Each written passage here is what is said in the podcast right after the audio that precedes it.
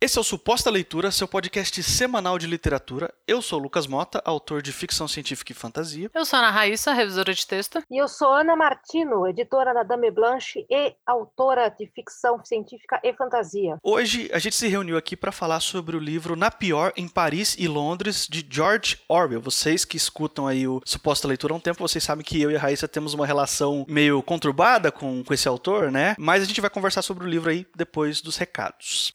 Sempre que nós temos um convidado ou convidada aqui no Suposta Leitura, esse é o bloco que a gente deixa os nossos convidados a divulgar um pouco do seu trabalho aí para os nossos ouvintes. Então, Ana, por favor, tudo que você tem para passar para o pessoal aí, esse é o seu momento. Bom, então vamos lá vender o, vender o peixe. Seguinte, meu projeto mais recente, eu faço parte de uma coletânea de ficção científica brasileira chamada Vislumbres de um Futuro Amargo, que está em fase de captação de recursos no Catarse. eu sou uma de seis autores que estão trabalhando as ideias do futuro distante baseados em previsões do Stephen Hawking para a humanidade. Também ricamente ilustrado, também com seis desenhistas fantásticos. Vai ter versão impressa, versão online. Temos brindes a, dos mais diversos para todos os bolsos. Então, se puderem contribuir com a gente, agradeceria muitíssimo. catarse.me barra vislumbres. Como sempre, o, o link vai estar aí na descrição para você chegar lá mais rápido. Hoje nós vamos falar de um livro que eu imagino que eu já tenha citado ele por aqui, porque é um dos livros que eu mais gosto, não só do Orwell, assim. Ele hoje depois de toda a catástrofe, ele é o meu favorito do Orwell, que é o Na Pior em Paris e Londres, que foi lançado em 33, mas ele foi escrito antes, ele teve um, um gap na, no período de, de, escrita e de lançamento porque as editoras não queriam lançar. E aqui no Brasil ele tá pela Companhia das Letras. Ele já teve outras edições brasileiras, a mais recente é a da Companhia das Letras, e eu gosto do nome dele em Portugal, que é Na Penúria em Paris e Londres, que, quer, que é mais significativa, né? Porque na pior dá um, um arzinho mais. Nobre, né? É, é, é mais nobre, verdade. E o Penúria mostra bem o que que é, né? É, porque o título original, né, Down and Out, é bem isso, é o fim da linha, ferrado e mal pago. Ah, ferrado e mal pago é bom. É, na, das duas capitais do Império, né? Da, dos impérios, que eram o Império Francês, a França e a Inglaterra, Grã-Bretanha, como queiram. E esse é um livro que dá pesadelos.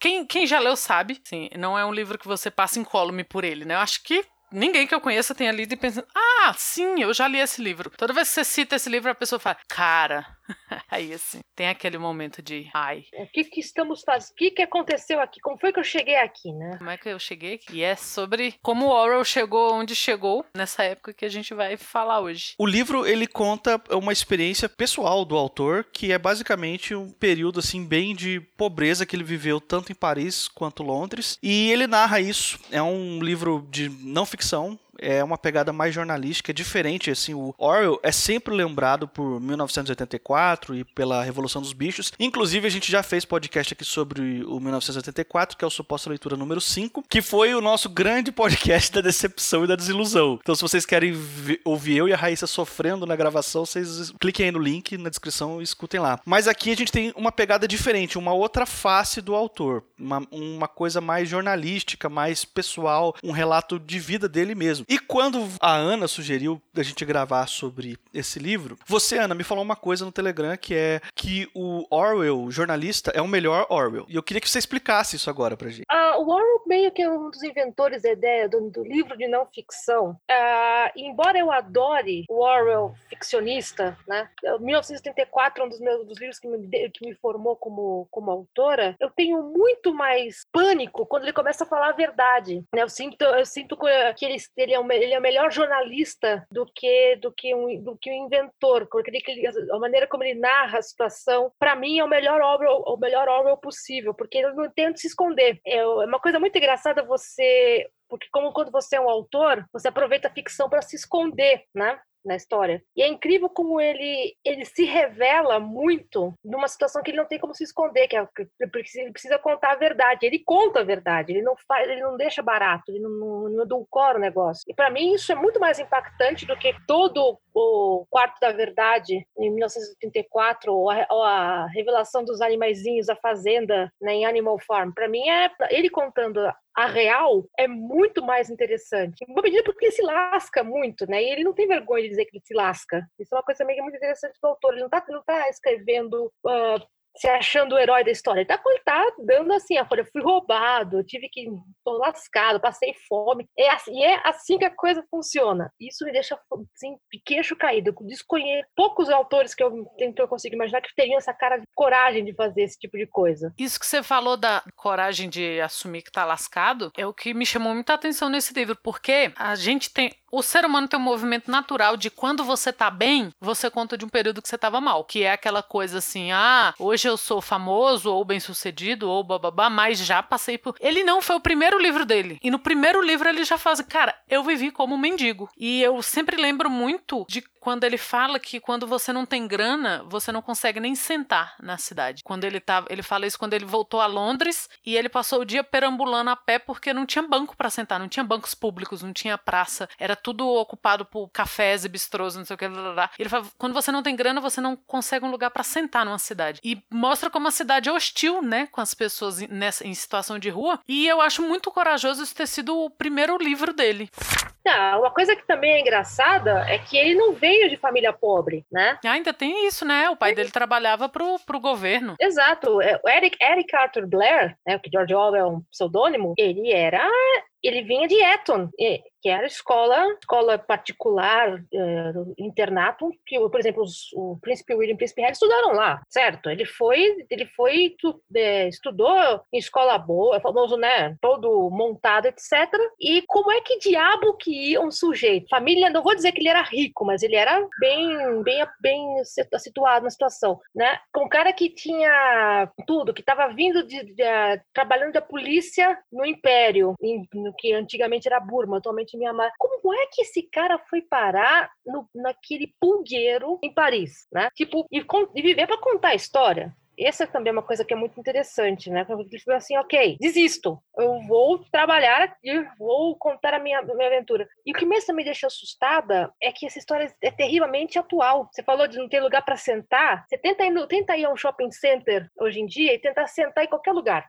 Não tem lugar para sentar. A menos que você tenha grana para gastar em algum lugar, né? E é uma coisa que, por exemplo, penso muito quando vou fazer reunião, porque eu trabalho no escritório em casa, mas eu preciso sair para encontrar as pessoas. E eu não tenho um local que eu possa me encontrar com elas sem que alguém tenha que botar, tenha que botar dinheiro na conversa. Que, ah, vamos tomar um café. Ah, não, vamos, vamos no Starbucks, vamos fazer alguma coisa. Eu penso, gente, se eu não tivesse dinheiro, e muitas vezes não, não cai a ficha, o que, que eu faço? Né?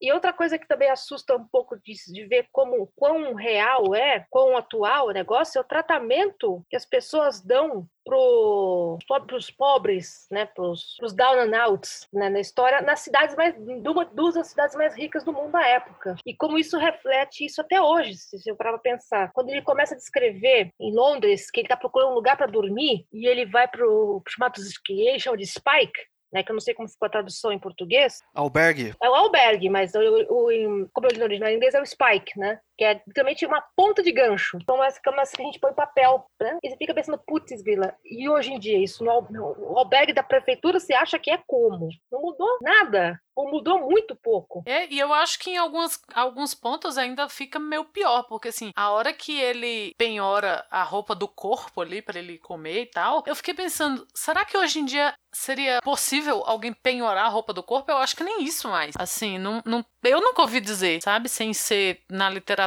e, e na, no passado de que alguém penhorou o, o terno. O Gabriel, Gabriel Garcia Marques chegou a fazer isso, a penhorar um terno, a penhorar as roupas sociais para conseguir pagar a conta mas eu acho que hoje em dia nem isso, assim, uma pessoa na situação que o Orwell tava nessa época, ele não teria essa roupa para penhorar. E eu não sei nem se tem lugar para penhorar isso. Olha, penhora de roupa eu não nunca vi também, de fato. Já vi penhora de objetos de valor, aspas, né, joia, essas coisas. É que naquele tempo a roupa era muito caro. Então, ainda mais do que hoje. Não, não tinha ideia do fast fashion. Então, por exemplo, se você tinha um casaco, o casaco era herança, passava para frente. Né? Seus filhos usariam o casaco. Então, a ideia de penhorar a roupa até que faz um pouco de sentido se você parar pensar no quanto quão caro e quão pouco acesso você tinha a roupa de qualidade. Ah, é verdade. Mas ainda assim, é, é meio assim, puto, o cara, o cara penhorou a roupa do corpo. E ele explicando que assim, olha, eu tô contando os meus centavos, literalmente estou contando os meus centavos porque não tem da onde eu tirar mais. Os caras estão pegando bituca de cigarro na rua, ainda fazem tipo ranking das bitucas, porque o cigarro tá mantendo os caras sem fome. A gente pensa no corote hoje em dia que os caras que de rua tomam, que é para não ficar com fome, porque não tem de onde tirar. Então, daí que eu falo que é tão mais assustador do que no 1974. 1974 eu posso pensar, ok, é só ficção, né? O O'Brien, por mais. O O'Brien não existe. Não existe a... o grande irmão, teoricamente, né? Hoje em dia não sei mais. Mas tem, você já viu na rua gente como que, que o cara descreve no livro. Não é possível que você não tenha visto. Então, eis aí o, o susto, né? Você falou de, de ser muito atual, porque as situações que ele fala, né? Tanto quando ele estava em Paris, que ele trabalhou no, no, restaurante, que a gente chegou a falar sobre isso em off, e que ele volta para Londres e todo esse, esse caminho e você, assim, não é quando, como você lê. Eu lembro muito do Capote quando eu tô lendo esse livro, que o cara tá ali com a, a, questão do casaco, né? Ele tem que remendar um casaco porque o inverno tá chegando, ele tá passando frio, e é um frio siberiano, e ele precisa remendar um, um casaco porque roupa é muito caro. E mesmo assim é caro você remendar um casaco que aguente um frio daquele. Mas é uma coisa que você sabe, sei lá, foi há muito tempo, foi no século XIX, foi na Rússia. Você pode inventar uma distância. O caso do Orwell é perturbador quanto quanto está próximo e o quanto um cara tão bem de vida, né, chegou nesse ponto, assim, de que não, eu quero, eu não quero mais trabalhar pra polícia, eu quero ser escritor. E aí a gente pensa assim, ah, o cara passou um perrenguinho aqui, passou um perrenguinho ali, deu certo. Não, cara, ele passou perrengão. Ele recebia roupa da, sei lá, da Cruz Vermelha. Nossa, é, é muito próximo a, a, a que ele descreve, os acontecimentos são muito possíveis, muito próximos de nós, muito plausíveis e é muito assustador. É, uma coisa que me chama muito, sempre me chamou muita atenção era a ideia de que você tá alguns francos, no caso, né, da pobreza. Porque, ok, tem que pagar o quarto, aí você tem que pagar a comida. E aí, quanto te sobra? Tem que viver com, que, com o que sobra. E ele descrevendo aquele negócio de: olha, eu estou contando, estou vivendo 60, com 60 centavos por dia, você não paga nada. E você vai pensando também numa coisa que o esse, do Terry Pratchett, é uma teoria que ele colocou num dos livros do Discworld que faz sentido. Pobreza custa caro. E ele conta, o, o Pratchett tinha essa teoria que era assim: você comprar um par de botas que dure custa caro mas aquilo se paga porque você não precisa ficar remendando a bota, né? Ao passo de que você só ter dinheiro para comprar uma bota barata, você vai acabar gastando mais, porque você vai ter que remendar, remendar, remendar e comprar outra, e assim por diante. Então, ele fala assim que pobreza custa caro. E lendo, né, da,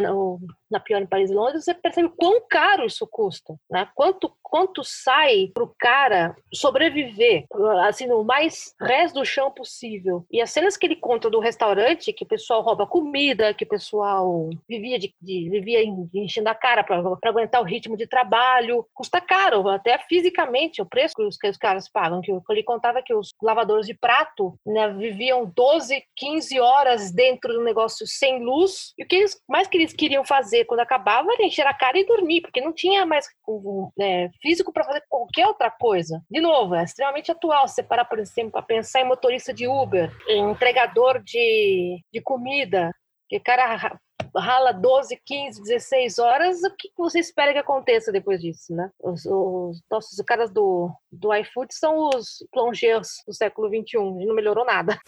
Eu tive uma percepção muito é, curiosa lendo esse livro aqui. No final, eu acho que não sei se nos dois ou três últimos capítulos, ele começa a propor algumas coisas assim, ó, agora com a reflexão de tudo que eu passei aqui, o que que eu proponho que pode melhorar essa situação aqui da, da população de rua e do pessoal aí que tá mais, né, menos privilegiado, né? E aí ele tem toda essa lucidez, assim, tipo, de, ó, eu tenho propostas concretas do que que nós podemos fazer, e ele começa a listar isso, assim, então ele, ele tinha mesmo uma percepção muito acima da média. É, acho que em boa medida também, acho que é pela própria biografia dele, dele, né? Ele sempre foi um, um autor que se preocupava não só com a ideia de, da escrita pela escrita, mas a escrita como uma, uma, uma maneira de informar e transformar. Né?